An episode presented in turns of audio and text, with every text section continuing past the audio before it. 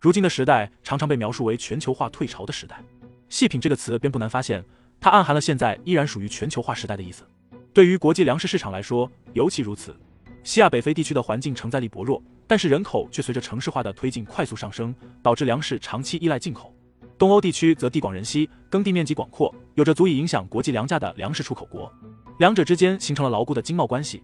东欧成为了西亚北非的大粮仓。然而，当俄乌发生战争，西亚北非的穷人便被推到了挨饿的边缘。乌克兰与俄罗斯位于广袤的东欧大平原之上，土地平坦开阔，是当今世界最重要的粮油产区之一。乌克兰以遍布肥沃的黑土地著称，该国每年的谷物和豆类产量超过六千万吨，三分之二用于出口创汇。乌克兰还是世界最大的葵花籽油出口国，第三大蜂蜜出口国。俄罗斯的优势则在于耕地面积广大。随着农业技术进步和补贴逐渐到位，俄罗斯农产品在近年来呈现出爆发式增长的态势。不但能基本满足了本国需要，还将创造出越来越多外汇。在过去二十年里，俄罗斯已经从一个百分之五十的粮食需要进口的农业弱国，进一步成为足以影响国际农产品价格的农业强国。如果将俄罗斯和乌克兰两国的农产品出口量加总，将对国际市场产生举足轻重的影响。仅仅在主粮领域，小麦和大麦就占到世界出口量的三分之一左右。西亚北非地区虽然面积广大，如今的地理条件却不太适合发展农业。大片土地被干燥炎热副热带高压长期控制，形成了撒哈拉沙漠、阿拉伯沙漠等著名不毛之地。气候稍好的温带大陆气候区通常海拔较高，落差较大，耕地面积并不广阔。地中海气候区虽然物产相对丰富，但是仅仅分布在地中海沿岸，面积过于狭小，承载不了太多人口。而近代化带来的人口爆炸，加剧了西亚北非的粮食缺口。物美价廉的乌克兰、俄罗斯粮食成为当地不可或缺的口粮来源。东欧和中东之间仅仅被黑海。地中海两个面积不大的海洋相隔，走海路可以低成本运输大量粮食，而且中东和东欧都以小麦为主粮，也都有用玉米部分替代主粮的饮食习惯，供需十分对口。仅在去年，乌克兰小麦和玉米出口就有百分之四十以上销往中东和非洲，有十四个国家对乌克兰小麦的依存度超过百分之十，大多数分布在西亚北非。去年，黎巴嫩进口了七十万吨乌克兰小麦，占小麦总进口量的百分之五十。利比亚百分之四十三的进口小麦来自乌克兰。而这一数字在突尼斯为百分之三十二。如今，俄罗斯是世界第一大小麦出口国。二零二零年，非洲国家从俄罗斯进口了价值四十亿美元的农产品，其中约百分之九十是小麦。叙利亚二零二一年进口小麦约一百五十万吨，多数购自俄罗斯。除了主粮，乌克兰和俄罗斯还占全球葵花油出口的百分之七十五，占所有食用油的百分之十。粮食出口国土耳其的葵花籽油的自给率仅为百分之六十四，缺口主要由乌克兰补齐。总的来说，西亚北非国家总有一些农产品门类依赖于乌克兰。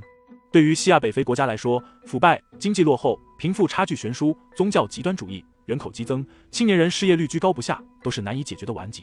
近期，西亚北非又受到新冠疫情和严重干旱的影响，经济情况和粮食安全已经难堪重负。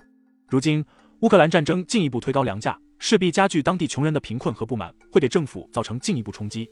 距离乌克兰两千四百千米的埃及是小麦进口量最大的国家，也是西亚北非国家依赖东欧粮食的缩影。近年来，埃及进口小麦中的六至八成来自俄罗斯，一至三成来自乌克兰，两者加总将占据绝对比例。这些小麦中的相当一部分会被做成限量供应的福利大饼，以远低于成本的价格出售。一方面，难以计数的穷人靠着福利大饼维持生计；另一方面，其实没有那么困难的普通人，也在几十年的时间里心安理得地吃着福利大饼，还视之为理所应当。大饼补贴每年消耗埃及超过四百五十亿埃镑，约二十九亿美元的预算，已经成为一项影响长远发展的沉重负担。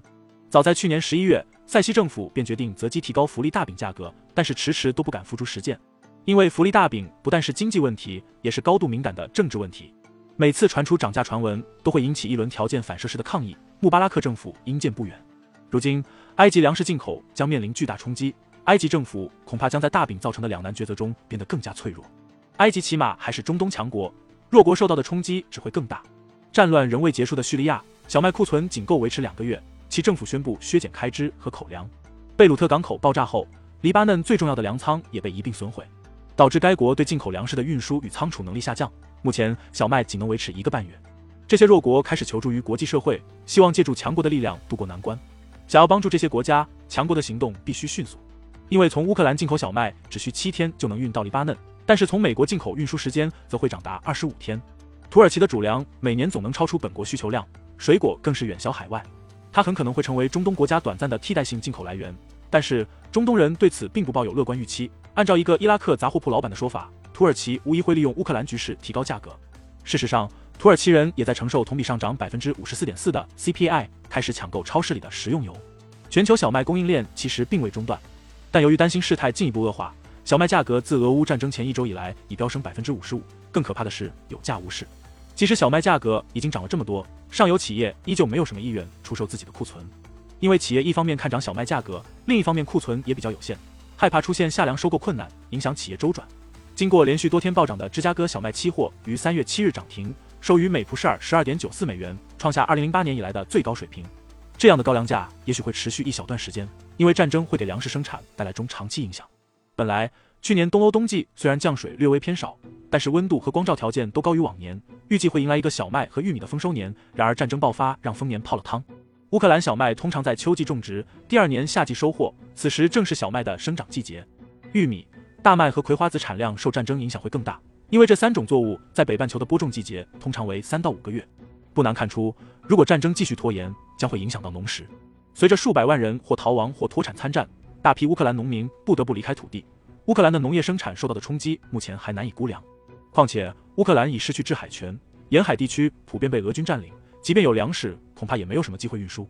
而另一个农业强国俄罗斯正面临着西方世界层层加码的制裁，粮食出口必然会受影响。除了打乱乌克兰当季的农业生产，战争还波及到了全球化肥产业，进而影响全球的农业生产。制裁的目的是打击俄罗斯的经济，而俄罗斯经济高度依赖天然气出口，所以俄罗斯天然气产业便成为制裁的重点目标。而天然气又是化肥的重要原料。事实上，在乌克兰危机尚未全面爆发的二零二一年，作为中间产品的氨已经上涨了百分之二百五十五。今年全球天然气价格大涨，势必会进一步推高氨的价格，并传导到化肥价格中去。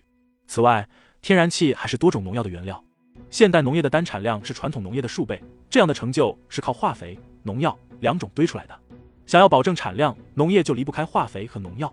那么，广大农民和农业企业就只剩下两种选择：或者牺牲产量，少用化肥。农药或者承受更高的生产成本，粮食的需求弹性很小，世人不可能因为粮食涨价就不吃饭，所以不存在减少需求到逼粮食降价的情况。成本上涨一定会传导到售价上，供给减少与成本上升的选择，不论怎么选，都只能导致粮食价格上升的结果。当然，粮食自给率高的国家就安全很多，如果化石燃料同样自给自足，那真就高枕无忧。如果海外发生战争，还能靠出口发一波战争财。